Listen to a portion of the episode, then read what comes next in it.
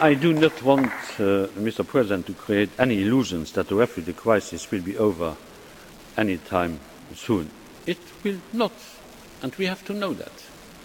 But pushing back boats from piers, setting fire to refugee camps, or turning a blind eye to poor and helpless people, that is not Europe.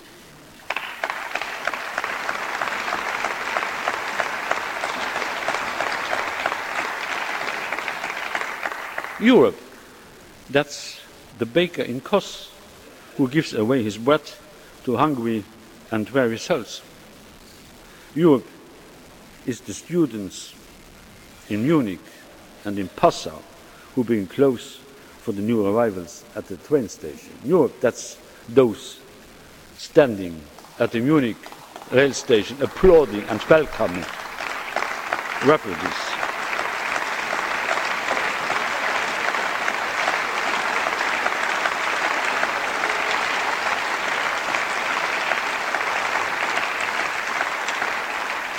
The Europe I want to live in is illustrated by those who are helping.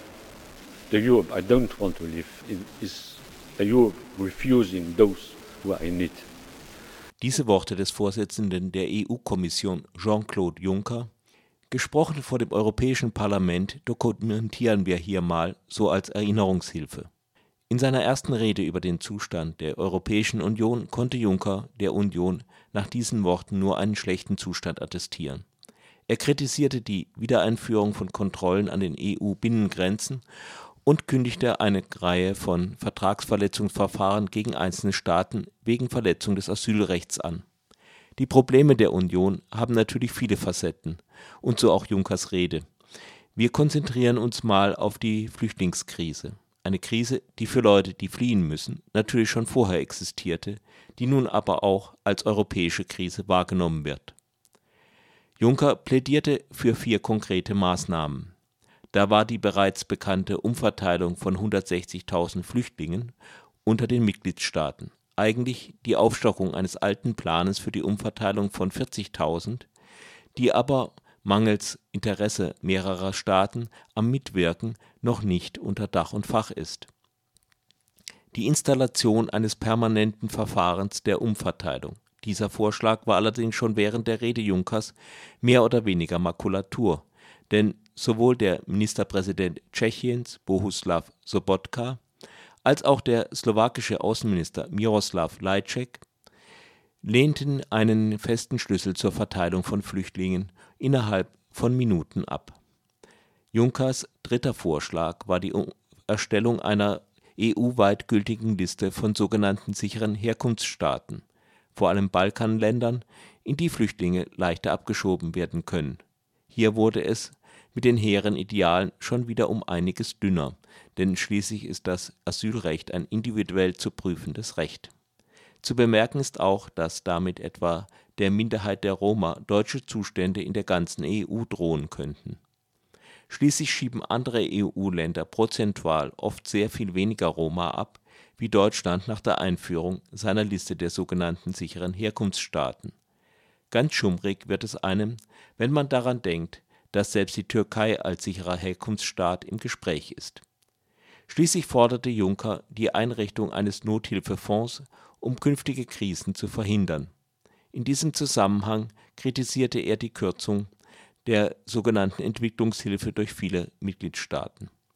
Wieder einmal waren die Schlepper die Bösewichter schlechthin, so als wäre die noch immer existente Abschottungspolitik der EU nicht die Geschäftsgrundlage für alle Schlepper unterschiedlicher Art. Juncker gab wenigstens zu, dass der Kampf gegen die Schlepper nur Symptombehandlung sei von einer Initiative zur Abschaffung der europäischen Grenzschutzorganisation Frontex war indessen nichts zu hören. Etwas Eigenkritik konnte man aus der Rede des Vorsitzenden der liberalen Fraktion G. Verhofstadt herauslesen. Der Hauptadressat seiner Kritik waren allerdings die Regierungen der Union, womit er auch für meinen Geschmack jedenfalls nicht ganz falsch lag. In April, we got this strategy in the Mediterranean. What we did, we increased a little bit the budget of Frontex. Oh, okay, we think it's over, that the problem is solved. Problem is not solved. Im April hatten wir diese Tragödie im Mittelmeer. Was haben wir getan? Wir haben ein wenig das Budget von Frontex erhöht und dachten, das Problem ist vorbei. Aber das Problem ist nicht vorbei. Two months later, 50 days later already, there is in fact all these uh, refugees block the front of the tunnel to, to, to Britain. And what we do? Oh, okay, we increase, we give a little bit more money for tents and for food for these poor refugees there in, uh, in Calais. And we think oh, the problem is over. Okay, okay, now we can go in, in holiday. What I did, I have to tell you. Zwei Monate später, in der Tat 50 Tage später, da waren all diese Flüchtlinge, die den Tunnel am Kanal nach Großbritannien blockiert haben. Was haben wir getan? Okay, wir haben ein bisschen mehr Geld für Zelte und für Essen gegeben, für diese armen Flüchtlinge da. Und wir dachten, das Problem ist vorbei und wir können nun in die Ferien gehen. Was ich auch getan habe, wie ich Ihnen zugeben muss. And then uh, is Budapest. Und dann kam Budapest, Flüchtlinge gedrängt in einem Bahnhof und behandelt ohne jeden Respekt.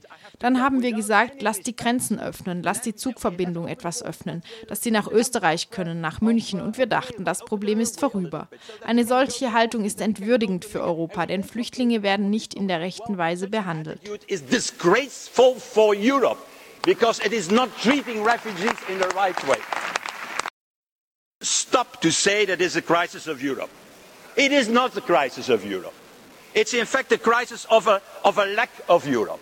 Let's say the truth to the people. Dublin is no Europe. Hört auf zu sagen, es ist eine Krise Europas. Es ist nicht die Krise Europas. Es ist eine Krise der Abwesenheit Europas. Sagt doch den Leuten die Wahrheit. Dublin ist nicht Europa. Dublin ist ein Infekt von Verleugnung. Es ist einfach zu sagen, oh, diese Italiener sollen verantwortlich sein. Oh, diese Griechen sollen verantwortlich sein. Ich denke, sie hätten bereits im Mai einen sehr wichtigen Schritt tun sollen, nämlich Verantwortung zu teilen.